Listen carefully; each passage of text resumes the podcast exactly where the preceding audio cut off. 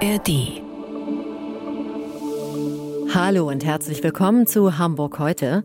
Mein Name ist Tanja Richter und in dieser Folge geht es einmal um die Stadträder hier in Hamburg. Kennt ihr sicher alle, gibt's mittlerweile schon seit 15 Jahren in unserer Stadt.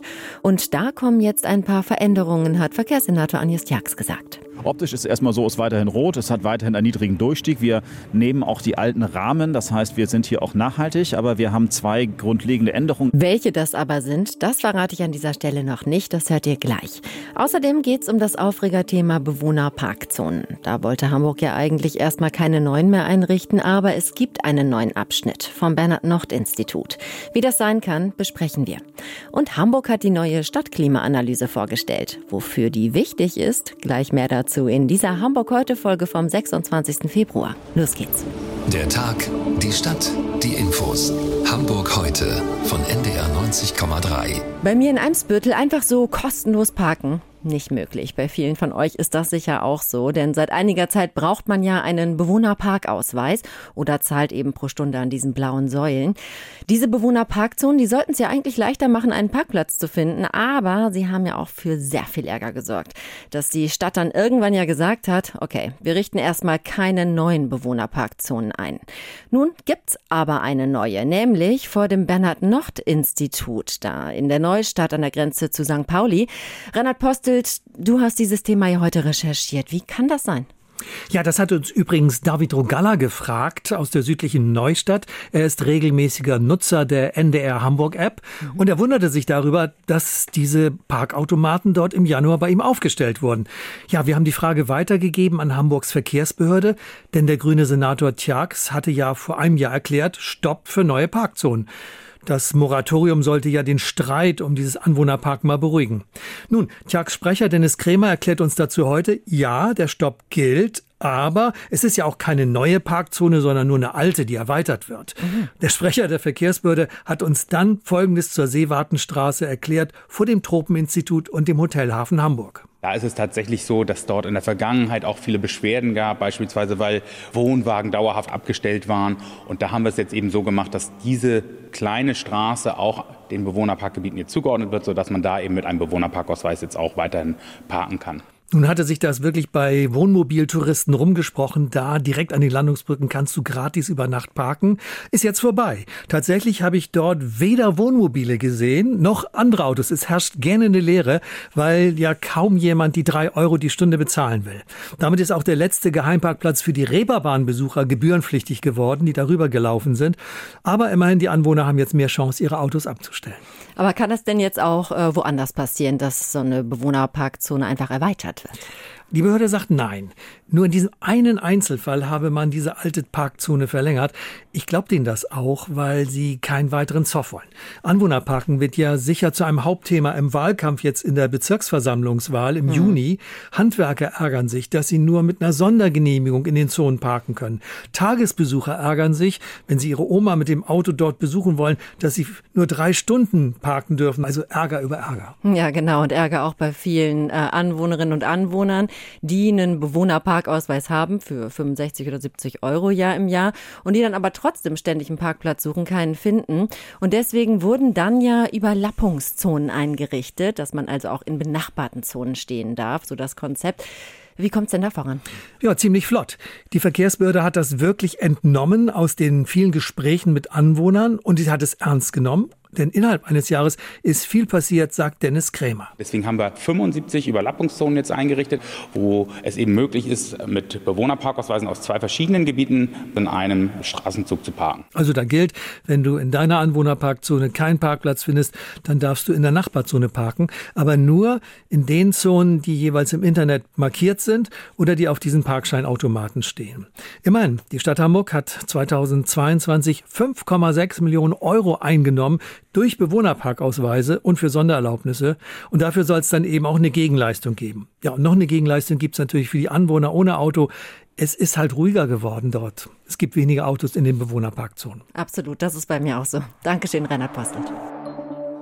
Bei unserem nächsten Thema geht es um die Stadträder hier in Hamburg. Das sind ja diese roten Räder, die man sich an verschiedenen Standorten ausleihen kann. Und ich muss ja sagen, ich nutze die Dinger regelmäßig. Gerade bin ich heute erst wieder mit einem Stadtrad hergefahren. Mein Fahrrad ist nämlich kaputt. Und ich liebe die Dinger, weil es so viele Stationen gibt und es einfach so einfach geht. Aber ich muss auch sagen, manche Räder sind in die Jahre gekommen. Heute konnte ich erstmal schön den Sattel nicht runterstellen, musste ich mich ein bisschen strecken beim äh, Strampeln. Letztens hing die Pedale irgendwie schief, war auch nervig. Ich war aber auch zu faul, es auszutauschen, das Fahrrad. Jetzt gibt's aber neue Stadträder, die sind heute vorgestellt worden. Und Anna Rüther, du warst für uns dabei bei der Vorstellung. Anna, was ist denn jetzt neu an den Rädern? Also ich musste jedenfalls einen Zahn ziehen. Es werden nicht alle Räder durchgetauscht. Wir können jetzt, können jetzt nicht erwarten, dass ab äh, Mitte des Jahres die ganzen alten Räder weg sind und okay. alle. Nein, das ist auch ähm, tatsächlich ökologisch gar nicht so sinnvoll. Nee, die Räder werden restauriert. Es kommen die Gepäckträger von hinten nach vorne. Das sei besonders toll, weil man dann einen Blick auf, seinen, auf seine Tasche hat, die man da befestigen kann. Die kann also nicht mehr so leicht geklaut werden. Mhm. Aber das Größte und das, was am, am äh, innovativsten und neuesten mir heute erzählt wurde, ist das neue Schlosssystem. Bislang okay. war es ja dieser Rüssel, so nenne ich ja. ihn immer, mit dem man das Rad anschließen musste. Das gibt es jetzt nicht mehr. Es gibt ein neues Schloss, das ist auch hinten angebracht. Das läuft über dein Handy mit der App und du sollst es schlicht einfacher ähm, zurückgeben können und buchen können. Wie funktioniert denn dieses Schloss? Das funktioniert über die App. Also du musst überhaupt nicht mehr anfangen, damit rumzufingern und zu versuchen, dass, dass das eine Ende ins andere passt, sondern du kannst einfach in die Nähe dieser Fahrradstation. Dann ah. erkennt der Geo, dieses Geo-Fence-System, dass das Fahrrad äh, abgegeben werden darf. Also kannst du jetzt nicht irgendwo im Stadtpark abgeben und, und wildes Fahrrad äh, abstellen, so wie man das bei den E-Scootern ja. hat. Das wird auch künftig mit den Stadträdern zum Glück nicht gehen. Okay. Aber es ist so ein bisschen entspannter. Es reicht also, wenn du die in die Nähe einer Fahrradstation kommst und dann kannst du das mit der App an und abschließen. Das ist schlicht einfacher geworden. Mhm. Und wann kommen die umgerüsteten Fahrräder? Die ersten 200 sind schon auf dem Markt. Mhm. Erkennst du tatsächlich an dem Gepäckträger, ob er vorne oder hinten ist. Und die nächsten, die nächste Hälfte soll bis Juni ähm, angebracht sein und bis Ende des Jahres soll die komplette Flotte durchgetauscht sein und dann vielleicht auch dein Sattel funktionsfähig gemacht worden sein in dem Zuge. Und die Pedale. Und die Pedale, genau. Das ist dann mit Sicherheit auch kontrolliert worden. Super, freue ich mich. Danke, Diana. Ja, das Klima ist ja eines der zentralen Themen unserer Zeit. In so gut wie allen Bereichen wird Klima mittlerweile mitgedacht. Und immer wieder gibt es Studien dazu, wie sich das Klima verändert, was wir tun müssen, sollen, können, damit sich das Klima langsamer wandelt und was da möglicherweise dann künftig auf uns zukommt. Und bei diesen Studien, da guckt man sich ja nicht nur an, wie die Lage weltweit ist, auch Hamburg hat eine Stadtklimaanalyse. Die neueste ist jetzt vorgestellt worden. Anja Grigoleit, du hast dir all diese Daten und Statistiken angeguckt. Äh, damit wir erstmal eine Vorstellung bekommen, was steht denn in so einer Stadtklimaanalyse genau drin? Ja, wie du schon gesagt hast, sehr, sehr viele Daten, viele Karten und sehr kleinteilige Karten. Also man hat genau geschaut, wo sind Grünflächen, wo Gewässer, wo Straßen, wo Gebäude und hat das alles dann zusammengebracht mit Sommerhitze. Michael Pollmann, Staatsrat der Umweltbehörde, der sagt einfach, wir müssen punktgenau wissen, wo diese Hotspots an extremen Hitzetagen eigentlich liegen, aber auch, wo ist Verdunstungskälte, wo entsteht sie, wo sind schattige Gebiete. Und für die Stadtplaner ist es dann wichtig zu schauen, wo diese sogenannten Kaltluftentstehungsgebiete sind. Also, mhm. wo sorgen zum Beispiel Gewässer und Grünflächen für guten Luftaustausch tagsüber und Kühle in der Nacht.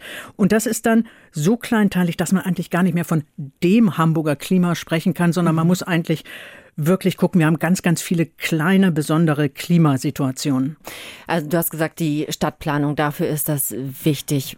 Was, was sehen denn oder wofür brauchen denn die Stadtplaner diese Daten? Was soll da beim Bauen beachtet werden?